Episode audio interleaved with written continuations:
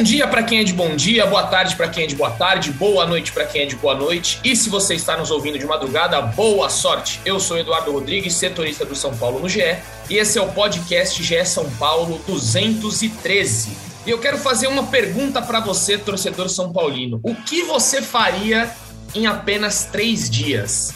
O São Paulo de Rogério Ceni conseguiu se reinventar, conseguiu se reerguer, conseguiu juntar os cacos e como disse, né, Patrick, antes do jogo, depois do jogo de segunda-feira, conseguiu lamber as feridas, venceu o Palmeiras por 1 a 0 no Morumbi, que estava com um clima de festa, com um clima de decisão, uma festa bonita da torcida São Paulina e todo aquele pessimismo que a gente passou aqui na segunda-feira, né? Marcelo Prado dizendo que não tinha a menor capacidade do São Paulo ganhar Caio Domingues já é um pouco mais otimista, o Zé Edgar em cima do muro, assim como eu também fiquei em cima do muro. Para mim seria um a um, acreditava no empate, mas os nossos amigos aqui, Marcelo Prado e Caio Domingues, dividiram opiniões. E é isso que a gente vai debater muito aqui. É, se o Rogério Ceni dessa vez acertou, se ele errou na segunda-feira ou foi a, realmente um acaso aqueles dois gols e se o São Paulo tem a capacidade de reverter, de, de reverter não, né? De manter esse placar de 1 a 0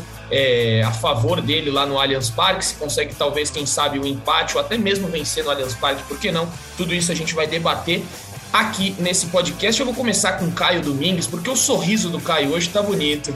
Segunda-feira ele chegou aqui numa depressão danada, não queria, ele quase fez assim igual o Rogério Senna, ó. Eu não gostaria de estar aqui com vocês, eu só estou porque preciso estar aqui. Foi mais ou menos Caio. Hoje eu acho que ele gostaria de estar aqui, então já vou dar as boas-vindas, Caião. O que, que você viveu ali junto com os mais de 38 mil torcedores no Morumbi na noite de quinta-feira? Seja bem-vindo. Fala, Edu mais uma vez, valeu pelo convite aí, o Zé, Marcelo Prado, o Guinho, né? Nunca sei se eu tenho a intimidade para chamá-lo de Guinho, vocês já são. O Guinho, o senhor, fica à vontade, querido. O senhor, Beleza. O senhor já é da Boa. casa. Boa. Cara, é, tô feliz. É, se a gente pensar, eu acho que essa vitória do São Paulo, ela tem que ser separada em dois grandes grupos. Se a gente analisar Copa do Brasil, ela é uma vitória magra, ela é uma vitória importante, mas ela é uma vitória que não garante absolutamente nada, que deixa o confronto totalmente aberto. Eu diria que, mesmo com essa vitória, o Palmeiras segue sendo favorito na disputa, porque a gente sabe que dentro de casa eles são muito fortes, etc, etc e tal. Mas a gente tem que olhar essa vitória como além da Copa do Brasil. A gente tem que olhar essa vitória como São Paulo na temporada. Segunda-feira, é, você mesmo falou que eu vim aqui com uma cara de depressão e eu escrevi isso no Twitter, cara. Eu fui para o jogo de ontem da Copa do Brasil, não com medo do Palmeiras, mas com medo de uma das piores sensações que eu já senti na minha vida dentro do estádio do Morumbi. Quando o São Paulo tomou o gol do empate, foi um silêncio que poucas vezes eu vi lá no estádio. Um estádio com, com mais de 30 mil pessoas, foi um silêncio ensurdecedor. A virada era uma questão de tempo e, obviamente, ela aconteceu. O sentimento do São Paulino que estava no Morumbi ali, e dos jogadores, e do Rogério naquela entrevista melancólica, aquela derrota ela foi muito dolorida pela forma como aconteceu. Então, essa vitória, ela coloca uma, uma pedra bem pesada em cima dessa derrota. Então, ela, ela dá novas possibilidades para a temporada do São Paulo o São Paulo vai diferente para o jogo contra o Juventude. Eu não estou dizendo aqui que a gente vai ganhar, pode ser que a gente faça um péssimo jogo, até pelo cansaço, que é normal, porque ontem no segundo tempo eu percebia o Caleri exausto, o Gabriel, a cada bola que saía, ele põe a mão na cintura, o Igor Vinícius muito cansado, e o Rogério sabiamente demorou para mexer, porque ele foi muito criticado na segunda-feira por mexer, então ele falou: ah, tá bom, vocês não querem que eu mexa, então não vou mexer. Então, essa vitória ela representou uma mudança de espírito, uma mudança de, de até na, na relação torcida-time, né? Porque era, foi uma relação que foi abalada com a derrota de segunda-feira e ontem a recepção da torcida para o time foi diferente. Então ela é muito mais importante do que simplesmente um primeiro confronto da Copa do Brasil. É uma, ela é uma vitória que ela traz um aspecto moral, e a palavra que o Léo que o, que o Léo adora falar aqui, né? O, o Praz também, no aspecto anímico do São Paulo, ela muda muita coisa para a continua, continuação da temporada. Então, assim, ela foi mais do que o primeiro jogo da Copa do Brasil. Ela foi uma vitória fundamental para o São Paulo Futebol Clube. É isso aí, o sentimento então de Caio Domingues deixou muito claro aí toda a sua emoção ontem no estádio do Morumbi, realmente uma festa bonita. Vou passar antes de passar para o Zé para fazer uma análise mais técnica do jogo, mais tática, chamar aqui Marcelo Prado, Guinho, que já deu as boas-vindas aqui. Guinho, você estava desconfiado desse jogo de quinta-feira, mas as coisas foram diferentes do que você imaginava. Você acha que é, é uma mudança de chave, pode ser uma mudança de chave. Como é que você viu ontem a atuação do São Paulo e de Rogério Ceni? Fala Edu, fala Caio, fala Zé. Cara, uh, é, para mim uh, foi uma, uma, grande surpresa. Eu não esperava. Uh, não vou aqui mudar meu discurso porque eu realmente não esperava uma vitória ontem.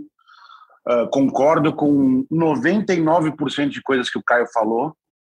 Eu só acho que assim o que falta para o São Paulo que essa atuação de ontem sirva de modelo para a temporada, porque a gente vê essa entrega, essa disposição em jogos pontuais do São Paulo. A gente não vê isso é, sempre, entendeu? Eu acho que talvez é isso é uma coisa. Eu acho que talvez isso é uma coisa que, que o São Paulo possa evoluir. É, é claro que assim é clássico, é mata-mata, você vai se doar um pouco mais. Mas assim, o São Paulo historicamente, isso já foi tema de, de análises do Edu, é, do Zé, no, no G. Globo. O São Paulo, em momentos pontuais, ele dá um plus a mais. Falta ser um pouco mais uniforme. E acho que, assim, essa vitória de ontem é, é muito importante, porque, principalmente, o São Paulo vai ter duas, até o próximo jogo de duas semanas, o São Paulo vai ter um pouco de paz. Porque, cara, se perdesse ontem, ia haver um pandemônio, ia virar ia virar uma zona, a torcida ia no CT encher o saco, a vida dos jogadores ia ficar muito ruim.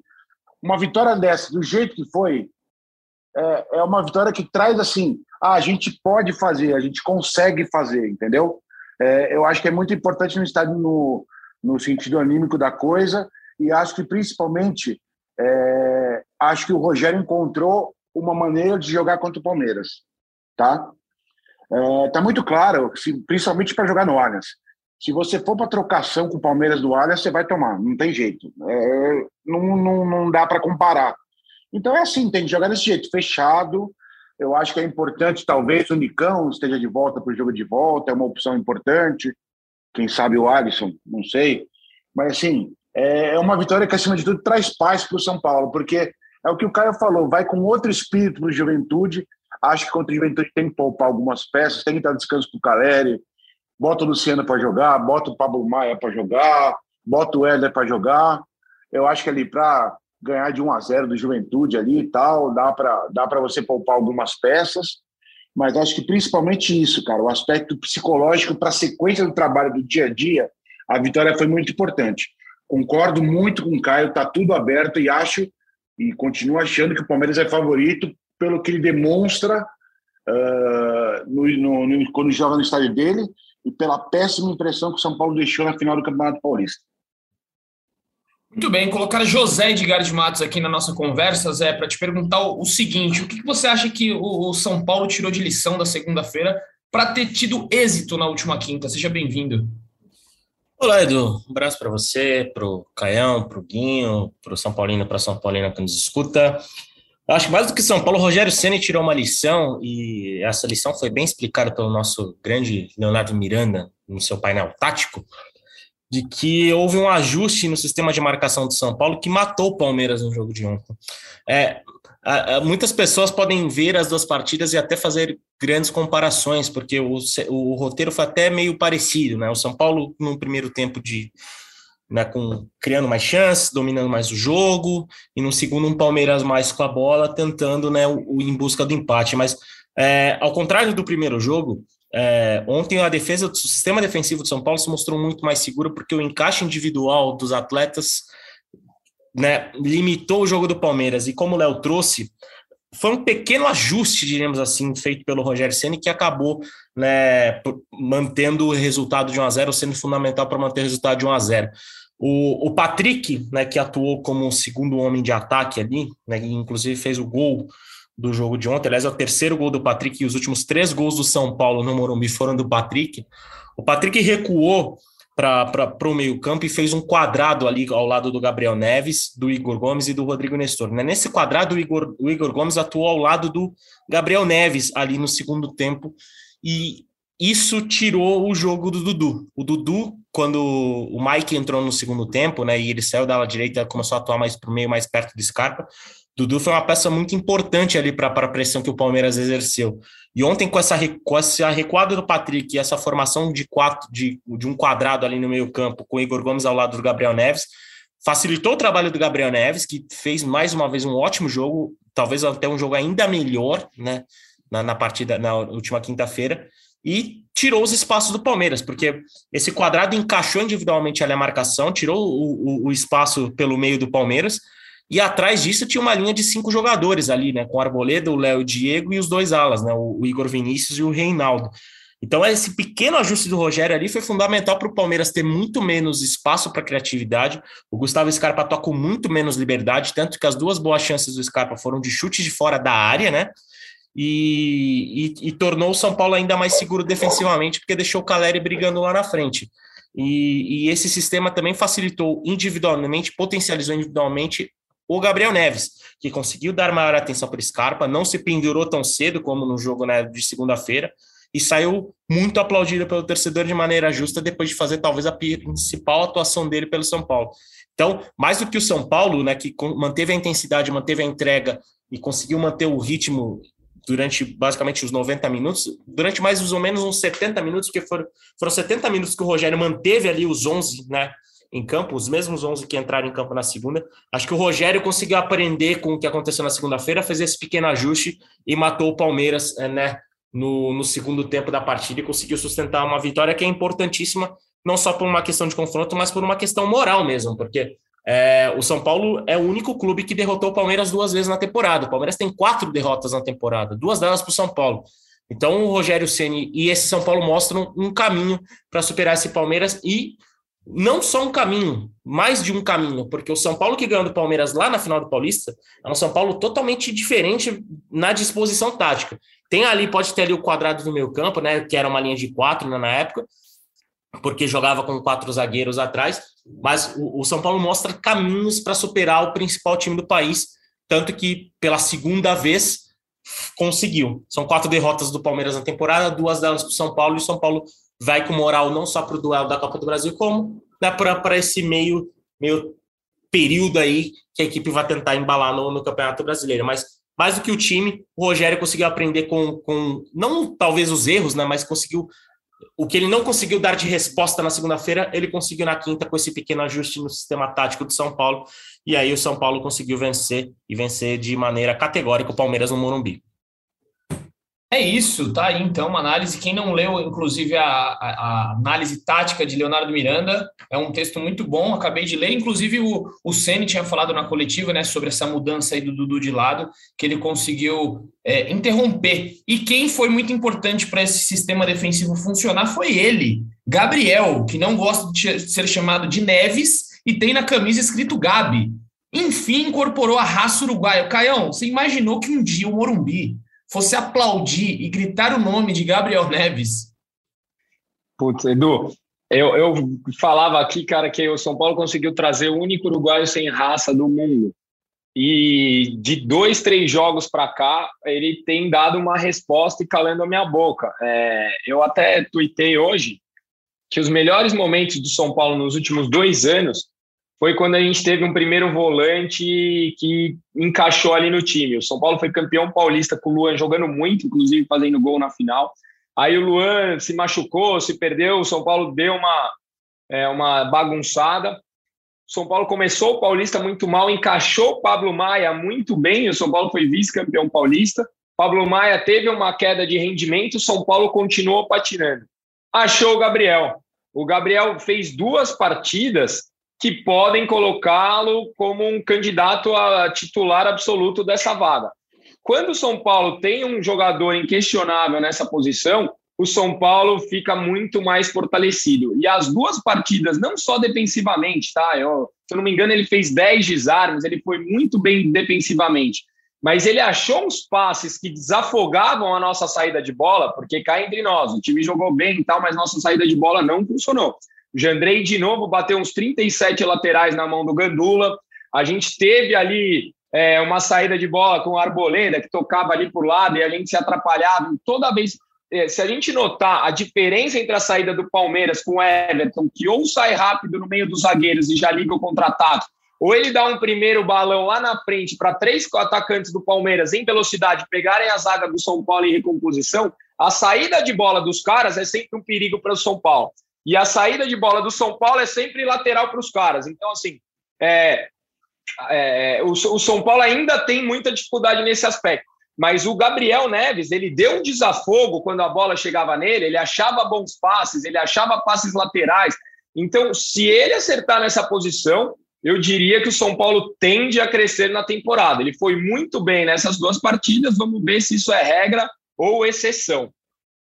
E além disso, você. Bem. Edu, rapidinho, só para completar, e além disso, você não, você não, não desperdiça o Igor Gomes de primeiro volante, né? Exato, exato. Você e tem, jogou melhor você, esses dois jogos. Exato, porque ele joga na dele, vai e volta com espaço para se movimentar. Você deixar o Igor parado com. Não parado, é claro, mas se deixar o Igor como primeiro volante é um desperdício, cara. Concordo. Pois é, para quem não esteve no Morumbi, para quem não esteve no Morumbi ontem, foi aplaudidíssimo, muito, muito bem visto até pelo Rogério Ceni, né, que no final do jogo disse comigo foi a melhor partida que Gabriel Neves já fez. O Zé ia falar, Zé, seu microfone estava mudo aí. É, eu, eu tô aprendendo a mexer nessa plataforma que a gente utiliza é quase a dois anos, né? A gente é. utiliza pouco, eu ainda tô aprendendo a mexer, sou juvenil nela. Mas é, é só, só uma questão sobre o Igor Gomes, né? Com esse recuo do Igor Gomes, o Igor Gomes, muitas vezes ali na linha defensiva, ele foi o primeiro volante e que mostra uma versatilidade cada vez mais interessante. O Rogério consegue utilizar o Igor Gomes em umas três ou quatro funções ali no meio campo.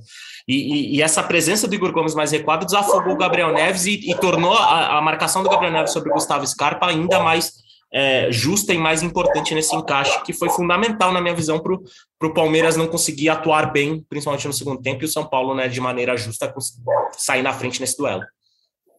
Ô, Edu, eu acho que vale também, já pegando a, a famosa menção rosa do Praz, falar aqui sobre o Patrick, né? Não é porque o Patrick fez o gol tal, mas eu sempre cobrei muito o Luciano, que o Luciano ou ele tinha que fazer o papel de abrir espaço para o Caleri, ou ele tinha que ser decisivo.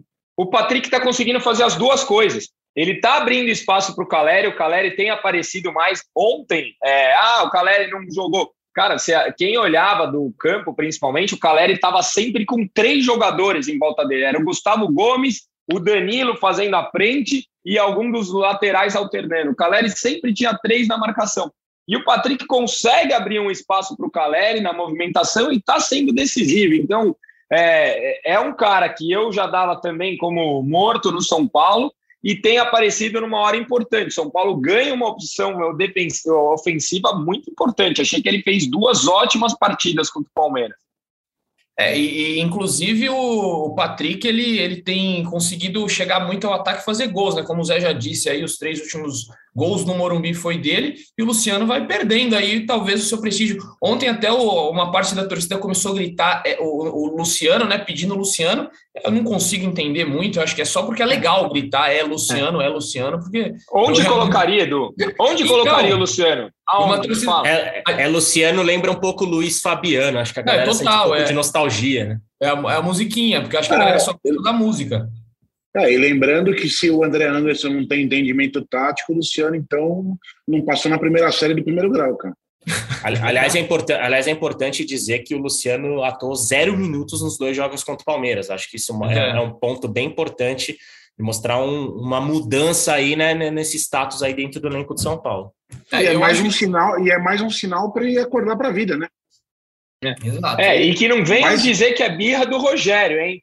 Porque todo mundo que não chance. joga falam que o Rogério tem bri é, biga, é, é, birra, é tudo menos birra. Oportunidade não, ele, ele, teve. Ele jogou seis jogos como titular seguidos, então não tem Exato. como ter birra. E eu acho que agora o Senna, eu não sei vocês, né? Se vocês acham que agora ele achou meio que um sistema aí, né? Esse 3-6-1 é interessantíssimo. Daqui a pouco a gente vai falar do Arboleda aí, que infelizmente uma lesão gravíssima. Deve entrar um Miranda agora. Mas vocês gostaram desse 3-6-1 aí? Acha que ele tem que permanecer com isso? Ou vai depender de cada adversário, como os treinadores gostam de dizer?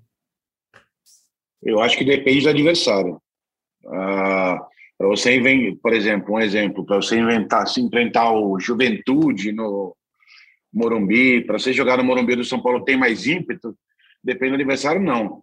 Mas, por exemplo, contra o Palmeiras no Allianz tem que jogar assim, talvez contra o Corinthians em Itaquera, adversários mais qualificados. É uma alternativa interessante. Eu acho que é um sistema meio justo para encarar principalmente o Palmeiras, né? Por uma questão de ocupação de meio campo, de redução de espaço, acho que é um sistema muito desenhado. Foi um sistema bem desenhado para esses dois jogos, né? Eu tenho, eu tenho dúvidas em relação à sua viabilidade. O importante é que, que vai se fechar mais no Morumbi, por exemplo. Mas aí cai, cai quem dessa escalação aí, se não for um 3-6-1? Quem roda? Cara, eu, eu diria. A pergunta de milhões Nestor, aí, que todo hoje, mundo com carinho de paisagem. Eu acho que o Nestor, para mim, é, foi o que é, ficou um pouco mais abaixo dos outros todos. É, tá você pode colocar nos últimos jogos, é verdade. É verdade. É você consegue fazer, o Patrick consegue fazer esse papel do Nestor e a gente poderia ter outro atacante ali ajudando. É, então, também concorda, Zé? Nestor rodaria aí? Eu acho que pelo nível dos últimos dois jogos, sim, mas eu não vejo o São Paulo sem o Rodrigo Nestor no time titular. Eu, sinceramente,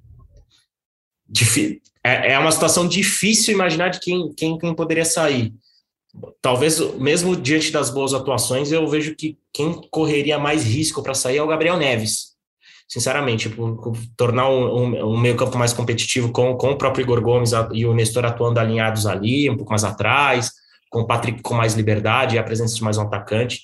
Acho que, mesmo diante das boas atuações, até porque o Gabriel Neves foi fundamental nesse encaixe individual no Gustavo Scarpa, eu vejo que talvez ele que sairia do time, apesar das duas boas atuações, incluindo a de quinta-feira, que foi uma ótima atuação. Só, só uma coisa, eu acho assim, o importante dessa vitória e da a própria produção do São Paulo na segunda-feira, o Rogério encontrou, o Rogério fez um bom trabalho e encontrou uma alternativa para competir de igual para igual com o Palmeiras. O Rogério tem muito mérito nisso. Até é, pelo estado anímico que o time conseguiu manter ontem, cara, manter ontem, claramente o Rogério tem, tem, tem importância nisso. É, como, eu, como eu digo, assim, o Rogério hoje é, o Rogério hoje é o melhor técnico para o São Paulo. Não há melhor técnico do que ele Disparado. no momento do São Paulo. Uh, eu não concordo com, com o que foi a coletiva de ontem, episódios de alto elogio, enfim, mas aí é uma opção, é uma, é uma ideia minha. Mas, assim, uma coisa que eu acho engraçada é assim: eu falei, o Caio falou, o Edu falou, o Zé falou, 99% da torcida falou. Cara, foi um erro escalar o Miranda na, na, na, na segunda-feira. Cara, deu errado, os dois gols foram em cima do Miranda. Não Tem quer dizer que no próximo. Não, não quer dizer que no próximo jogo o Miranda vai mal e o cara vai na coletiva e fala: Ah, mas hoje eu botei o Miranda e ele falou: mas hoje eu... ele não falhou. Mas na segunda-feira. Mas o Guinho. Ele... São situações diferentes. Ele é malandro também. Porque na, na segunda-feira ele colocou o Miranda e mudou o esquema. Jogou o Léo para lateral, ele mexeu no sistema sim, defensivo. Sim. Dessa vez não. Ele trocou Exato. um por um. Então é é muito mais Caio. fácil o Miranda já Exato. entrar num esquema encaixado do que você mexer todo o esquema defensivo. Ele errou, o problema, errou. Concordo com você. Mas assim, é isso que eu tô falando. Qual o problema de chegar e falar, cara, segunda-feira não deu Concordo. certo, falhou, errou. É isso que Mas eu tô ele, ele não, ele não, ele, ele não, não aceita que ele errou. Ele não aceita eu, depois, que ele errou, é isso que eu tô falando. Depois da coletiva, vou, vou, contar um bastidor aqui. Depois da coletiva, Alexandre Silvestre da Gazeta, né, companheiro nosso aí de cobertura, a gente estava ali numa rodinha, né, com, com o Senna. O Senna às vezes bate um papo depois da coletiva com os, com os jornalistas. Ontem foi um dia desse. E o Alexandre Silvestre começou a discutir com o Rogério Senna que ele tinha errado. Falou, Senna, você errou. E aí o Senna falou, então fala, por que, que eu errei? E aí, quando ele, o Silvestre deu a sua versão, o Ceni não aceitou e ele disse que acertou. O problema foi que não houve é, alguém para fechar o Gustavo Scarpa nos cruzamentos. Essa é a análise dele, mas ele crava que não errou. Ele continua esse é o problema, entendeu? Não errou. Esse é o problema, entendeu? O Rogério é o melhor técnico para o São Paulo. Tá, isso fato. tudo, tá tudo certo, é fato. Mas assim, cara, qual, todo mundo erra. Eu erro, você erra, a Magali erra, todo mundo erra. Véio. Até eu já errei, pô. Porra, velho. Coisa mais normal do é, mundo, é. entendeu? É isso que eu tô falando, entendeu? Pô, beleza. Naquele jogo, não só você colocou o Miranda, você tirou o Reinaldo, você colocou o Miranda para a esquerda. Deu tudo errado. Nesse jogo, você colocou o Miranda na sobra, de outro jeito. Funcionou, que ótimo. Tanto é que eu acho que ele, ele acha que ele errou, que ele não mudou o time dessa vez. Ele deixou lá o Igor Vinícius, é, ele é deixou isso. o Reinaldo. Não vamos mexer. O Arboleda só, o Miranda só entrou por conta da, da lesão do Arboleda. Senão, acho que ele não. Aí ele aproveitou e mexeu no time, é verdade. Ele não ia mexer. Ele não, não ia. ia mexer. Eu fiquei esperando a hora que ele fosse mexer no Igor Vinícius, tirar e colocar o Rafinha. Ele não tirou o Igor que Vinícius. Que estava exausto o Igor Vinícius. Exaustíssimo. Teve um carrinho que ele deu, ele coloca a mão na cintura assim, ó, que ele nem aguenta mais correr o Igor Vinícius. E ele não tira. Aliás, apanhou o senhor Igor Vinícius ontem. Foi. Olha, Igor Vinícius, Caleri, como apanhou o Caleri também, Não, O Caleri, nossa senhora. Exato. Mas que, uma que pena antes de, de, continuar é. aqui. Ô, Caio, você foi pra festinha ou não? É, é melhor esclarecer isso, que até meu pai veio me perguntar se sou eu. O negócio tomou proporções inimagináveis, mas não sou eu, viu, cara? Até queria ir pra balada com esses caras, mas não sou eu, não. Aliás, o glorioso MC Rodriguinho do Maratá, aliás, um abraço, caso ele nos ouça, apareceu ontem novamente com a camisa que ele jogou na segunda-feira. é, todos os detalhes dessa história, tá, tudo lá no GE, na página do São Paulo no GE, a gente contou que ele, como ele recuperou a camisa e tudo mais, a relação dele com São Paulo. Então ele apareceu ontem e né, com a camisa que virou um amuleto. E... e ele sabe quem é o Caio, eu também sei quem é, mas não vamos aqui expor o pobre Caio. É, não vamos, não vamos expor, não vamos expor. Bom, agora sim. eu posso fazer uma observação, Edu. A gente está falando aqui de aprendizado, de melhoria de segunda para quinta tal. Em 80% dos clubes, se acontecesse o que aconteceu na segunda, a torcida ia no aeroporto bater em jogador, ia no CT, e a torcida do São Paulo fez o que poucas fariam. A torcida foi lá, a torcida apoiou, subiram o preço do ingresso, então é um detalhe muito importante, sabe? A gente tem três jogos na mesma semana, segundo o ingresso já estava mais caro do que o normal, tanto que domingo o ingresso voltou ao preço normal. Quinta, o ingresso estava ainda um, mais caro. Ao invés de fazer um pacote para os três jogos é. e meter 60 mil, mas é muito para esses caras pensar, né? Exato, tudo, tudo errado, assim. A gente não tem, nós torcedores não temos ajuda nenhuma do clube. Aqui é nós por nós mesmos. Até por isso que eu falei no vídeo de ontem, que ontem foi por amor, cara. Quem estava lá, os 40 mil que estavam lá, estavam lá, cantaram do começo ao fim. Eu sei, eu assisto o jogo na cativa, tem gente que gosta, tem gente que não gosta. E é um setor que normalmente a galera é, vê um pouco mais sentada mesmo. Eu gosto de lá porque tem uma TV, eu vejo o replay, eu sempre comento no pós-jogo. Para mim, eu já resolvo ali os últimos sete minutos a cativa inteira estava em pé. E assim, poucas vezes eu vi isso. Então a torcida do São Paulo ontem teve uma participação fundamental e eu acho que não só quem estava lá, porque tem muita gente que gostaria de estar tá lá, não tem condições financeiras, mora em outra cidade e tal, mas a torcida do São Paulo, de anos para cá, ela tem dado exemplo de como apoiar o time, porque somos nós por nós mesmos. Foi o que o Guilherme falou, nem um pacotezinho, nem um desconto a gente tem para estar tá lá. A gente está lá porque ama mesmo. É só, só um, um, algo curioso, né? Ontem o camarote dos ídolos ele fica do ladinho ali da, da cabine de imprensa e estava bem vazio o camarote dos ídolos, porque estava bagatela de 500 reais, então não tinha muita gente no camarote dos ídolos ontem, ele estava bem, é, bem fraco ontem o camarote, mas enfim. Mudar de assunto aqui, uma, uma nota triste, né, que a gente teve que dar nessa manhã de, de sexta-feira, que foi a lesão muito feia, muito séria do Arboleda é, quem viu as imagens aí já sabia que não era coisa simples. O São Paulo confirmou né, na, na manhã dessa sexta-feira que ele teve uma fratura no tornozelo e, além disso, rompeu os ligamentos do tornozelo esquerdo. Vai passar por cirurgia. A expectativa é que ele é, opere hoje, né, mas tem a burocracia, talvez, da, do hospital, algumas coisas que precisam ser agilizadas, então pode ser que seja no final de semana, mas o São Paulo quer que ele faça hoje. E o Arboleda também, porque ele tem um sonho de ir para a Copa do Mundo com a seleção do Equador. A seleção do Equador até fez um post de força, desejando força. Muito triste, né, gente? É não só para o São Paulo, mas também pelo jogador. Se vocês quiserem comentar algo sobre aí, também é projetar, né, quem, quem vai jogar, se o Ceni vai ter que trazer outro zagueiro, fiquem à vontade aí.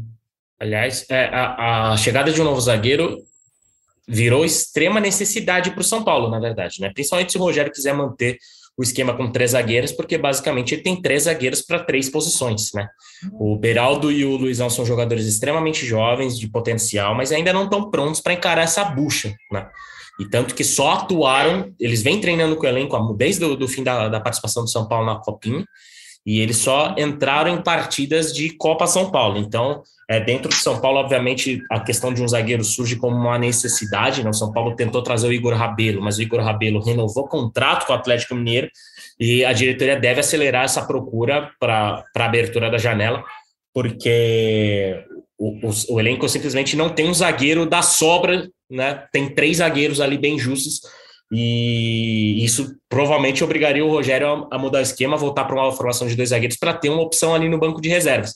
É, detalhe que o São Paulo já tem pré-acordado, já tem muito né, próximo a, a contratação do Marcos Guilherme para a abertura da janela, um atacante de velocidade, e agora o zagueiro surge como uma enorme necessidade diante dessa lesão da Arboleda, porque a expectativa é que o Arboleda dificilmente vá atuar nessa temporada. Aliás, os planos são que o Arboleda só jogue em 2023, inclusive perca a Copa do Mundo, né? Ele é reserva da seleção do Equador e o processo cirúrgico e a recuperação vai levar muito tempo, então é um problemaço, porque São Paulo, para mim, perde simplesmente seu principal defensor. É claro que, é claro que você. A gente aqui é o, é o podcast do São Paulo, então a gente fala da importância do jogador do São Paulo, né, cara? Mas, pô, cara, na idade que ele tem, só, tem, só tinha essa chance de jogar uma Copa do Mundo, se prepara três anos. Pô, o cara vai lá, roe todo o osso e na hora do filé, o cara, pô, é ah, sacanagem, né, cara? Pô, que judiação, cara. Eu conversei Pô. com o assessor dele hoje e o assessor me. Tomara que ele consiga se recuperar. Eu acho praticamente impossível, mas.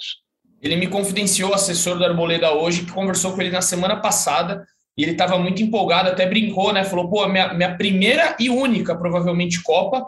E ele estava muito feliz, muito empolgado tal, e acontece isso uma semana depois. Eu fiquei, fiquei bem chateado pela pessoa e, pelo que eu sei, no São Paulo ele é um dos mais amados no clube. Todo mundo ama a Arboleda, chama ele de Hermanito, né? O Hermanito da galera lá. Então, Não, nota bem é, triste. E, e, é só ver a, a, a, repercussão da lesão nas redes sociais do próprio Arboleda, né? A Arboleda botou um, umas 500 pessoas mencionaram ele story e foi repostando foi. todo mundo lá. É um cara muito querido no São Paulo e a lesão chega num momento muito ruim e provavelmente vai ser é uma pancada a mais ali para o elenco do Rogério Senna. Aliás, é, é, é, Rogério e a comissão têm tido um azar, né? Porque Arboleda operou, Luan operou, vai operar. É, aliás, Luan operou, Caio operou, Gabriel Sara operou, então são quatro atletas com cirurgia na temporada. É muita coisa, né? Pode ir lá, Caio, se quiser tecer algum comentário. É, fico triste como torcedor, obviamente, porque ele vai fazer muita falta, e fico triste como ser humano, é o que o Guinho falou, cara. Sonho do cara, felizmente ele corre sério risco de perder, e não desejo isso para ninguém, cara. Fiquei bem chateado, além de ser um puta zagueiro pro São Paulo. É isso, então já vamos projetar, né? Forças aí ao Arboleda, né? Primeiramente, que dê tudo certo, que ele consiga realizar o sonho da Copa do Mundo. Quem sabe, né? É, é, o corpo dele reaja bem à cirurgia. É, mudando de assunto, aproveitando já, pro, é, prevendo o jogo de domingo, São Paulo joga contra o Juventude às seis da tarde no Morumbi, sem Arboleda, e aí o Miranda deve voltar aí para esse trio de zaga. É, o que, que você espera, Caião, que vai, vai mudar esse time? Tem que descansar alguns ali? ou tem que ir com força máxima porque a, situação no brasileiro pode ficar complicada? O que, que você acha desse jogo?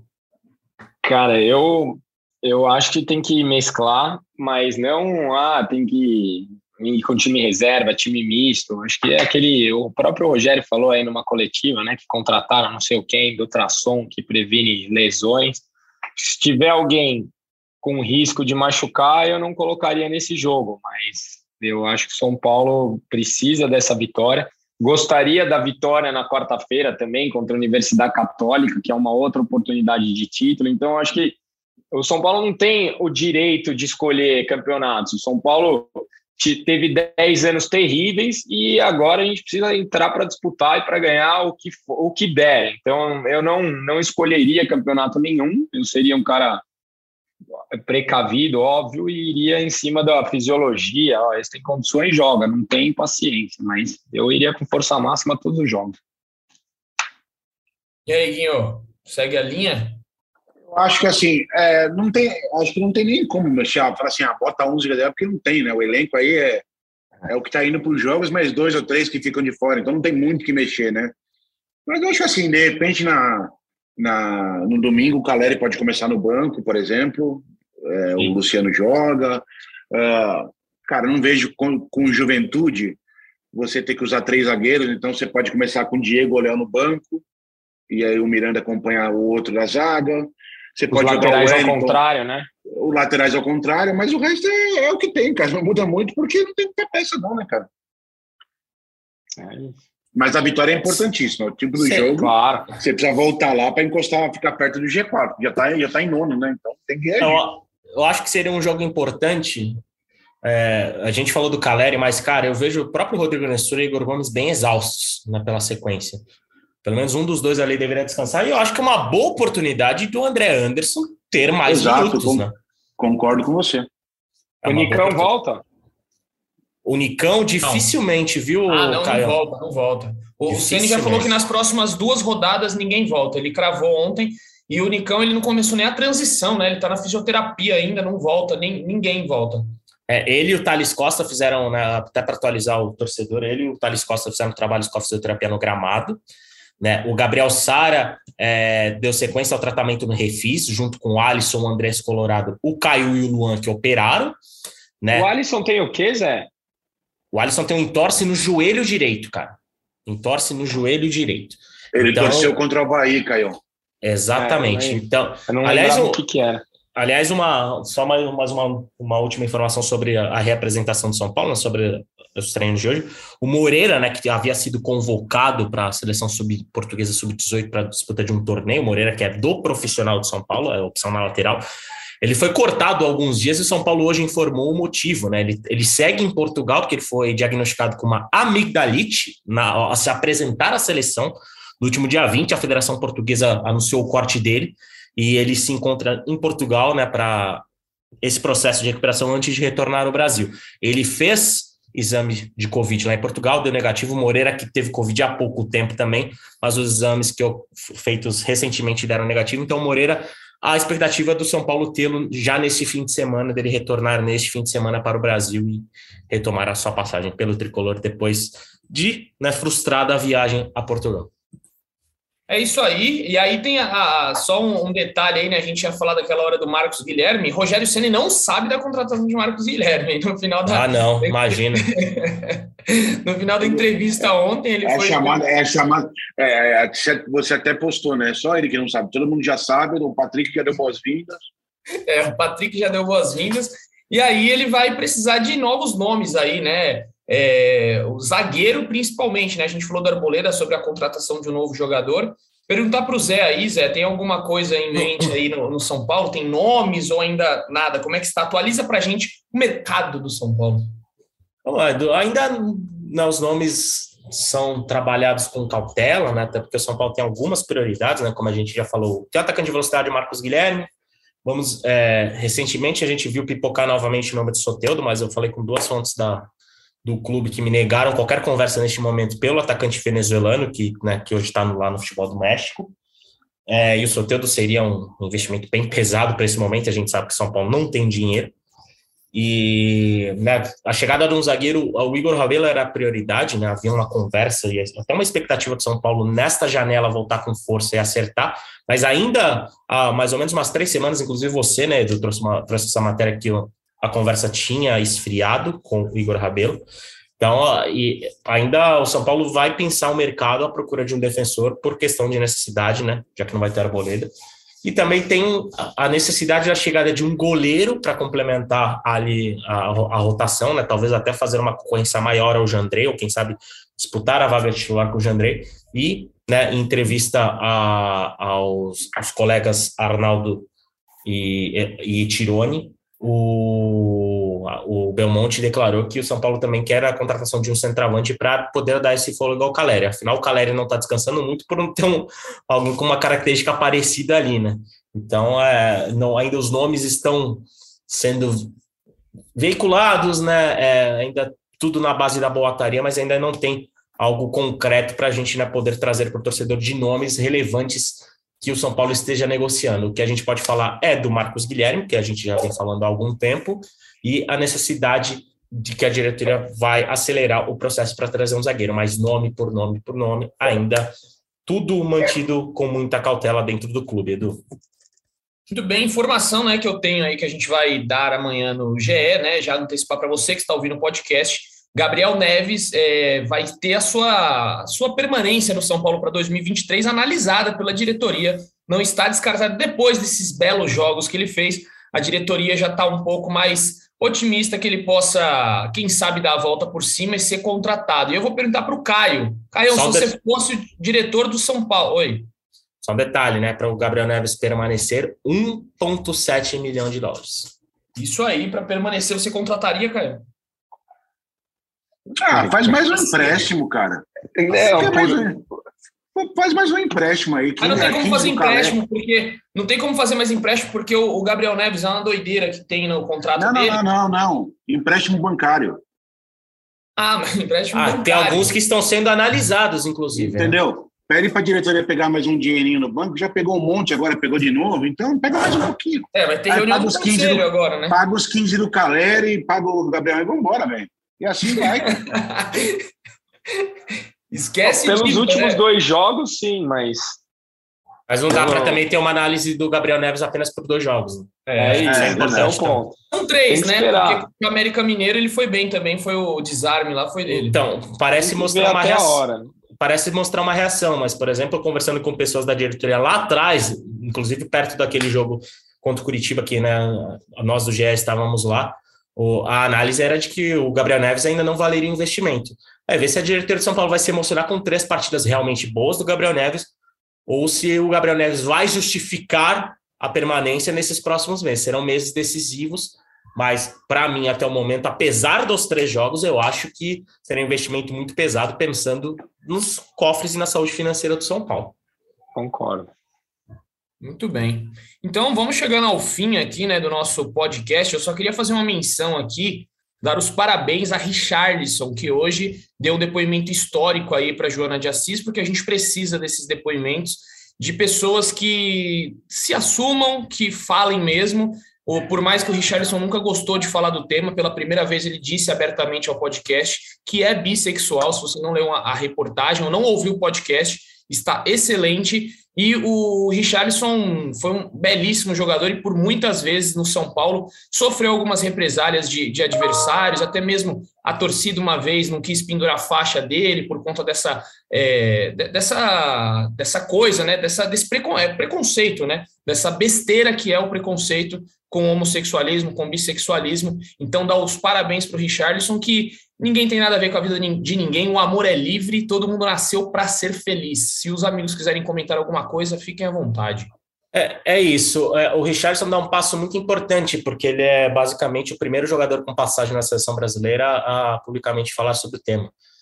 E é fundamental num, num país que tem sido movido por tanto ódio nos últimos tempos, né, alguém que tenha muita importância, tem uma grande importância né, no cenário do futebol nacional, que fale sobre amor, que fale sobre isso, que fale sobre ser quem você é e que isso é o suficiente, que as pessoas sejam quem elas são, que elas sintam ser, e que o Richardson motive, né, e, e o depoimento do Richardson, ele pode... Richardson, aliás, é muito humilde no que, né, ele não se sente tão importante pelo ato que ele fez hoje, mas você usou, acho que um termo muito feliz, Edu, para tratar, porque a, a, entrevista do Richardson e a atitude dele, além de corajosa, ela é histórica, né? Ela é histórica e que vai servir de exemplo para muitos outros atletas, para garotos e garotas né, que, que não se reprimam também. Então, é, é, fundamental num momento tão de um país tão movido a ódio nos últimos anos que o Richardson fale abertamente do amor e do amor que ele sente, né, do, de ser um, um, homem bissexual, ser um homem bissexual que foi um baita jogador de futebol e que tem se mostrado um baita comentarista, é um colega em que eu e você e o Guinho, né, e o Caio, né, que trabalhamos aqui diretamente, com certeza nós quatro temos muito orgulho de ter o Richardson na nossa equipe.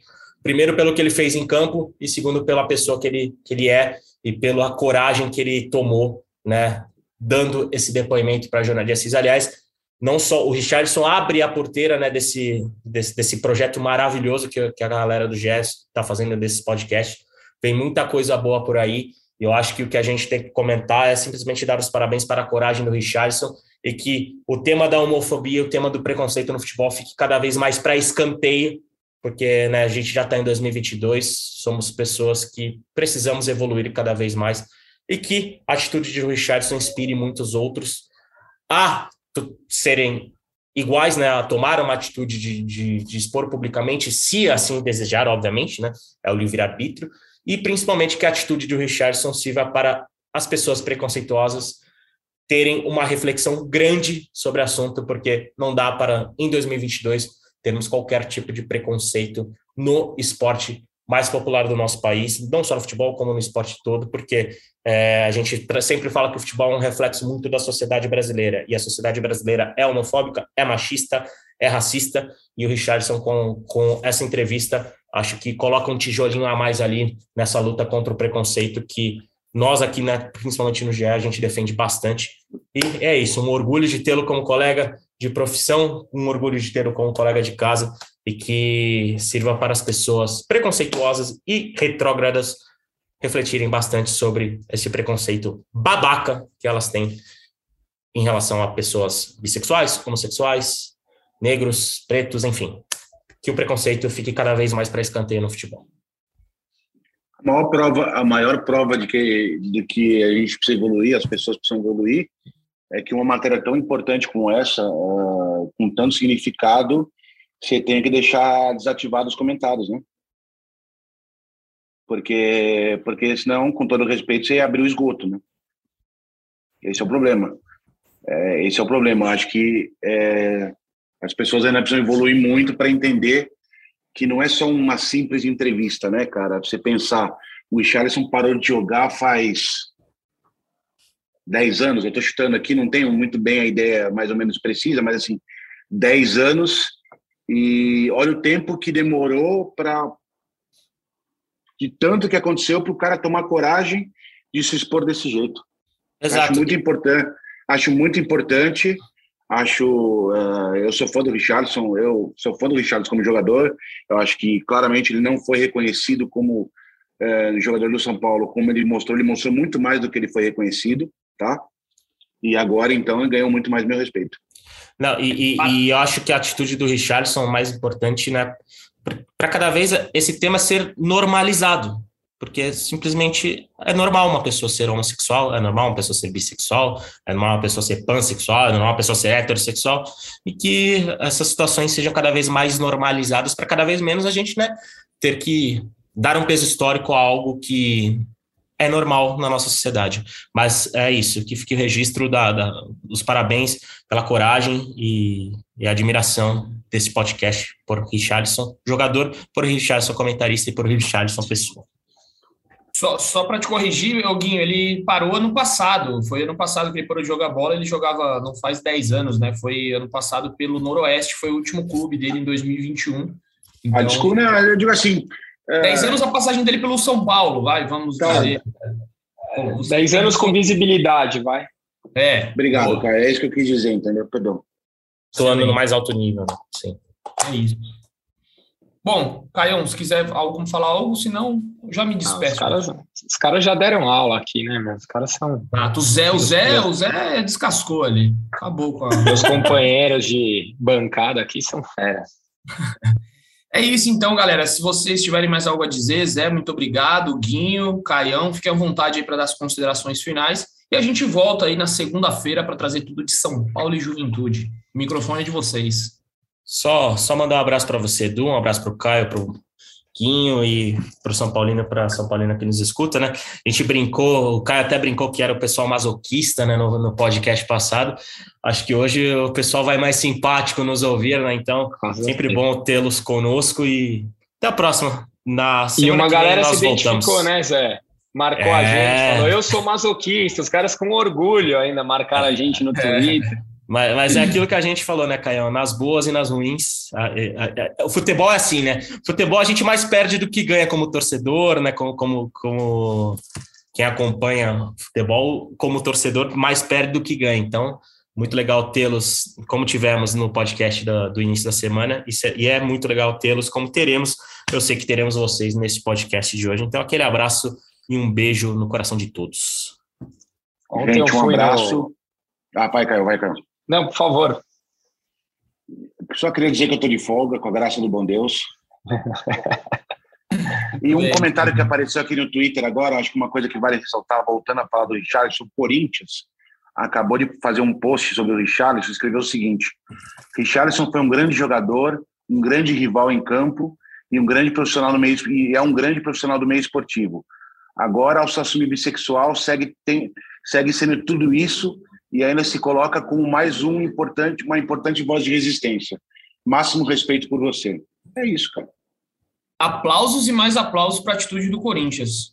É isso que precisa. É rival dentro de campo, mas é, até a sociedade em paz fora dela. A gente vê tanta briga aí, gente morrendo, né? Último jogo aí, Corinthians é, e Santos é. morreu mais um, 20 anos. Em São Paulino ainda, tipo. É São Paulino? É isso é. São Paulino. É. São Paulino. Caraca, a velho. briga foi a briga eles estavam esperando o ônibus do Corinthians passar. Que absurdo, não tinha visto esse detalhe. Então fica aí nosso, nossos parabéns, né? Pelo menos os meus parabéns ao Corinthians, belíssima atitude. O nosso, né? Do podcast todo, que a gente precisa disso, de amor. Chega de morte, chega de briga. Tem que ser igual o Caio. O Caio só fica com a cara fechada. Só fica com a cara fechada. Não precisa bater em ninguém, gente. Não precisa de, de, destilar seu ódio por aí. Só fique com a cara fechada que segunda-feira tem trabalho, né? A gente tem que acordar e trabalhar e vamos embora nessa, porque agora é só alegria. O Caião com um sorriso no rosto, domingão, você espera um novo, uma nova vitória para continuar aí sorrindo dando alegrias ao torcedor São Paulino. Beleza, galera? Ficamos por aqui. Baita de um podcast hoje, show de bola, muito debate, muita coisa legal. Uma aula de José Edgar no final ali sobre preconceitos da nossa sociedade. Ficamos por aqui com aquele beijo no coração e um abraço na alma de cada um de vocês. Valeu!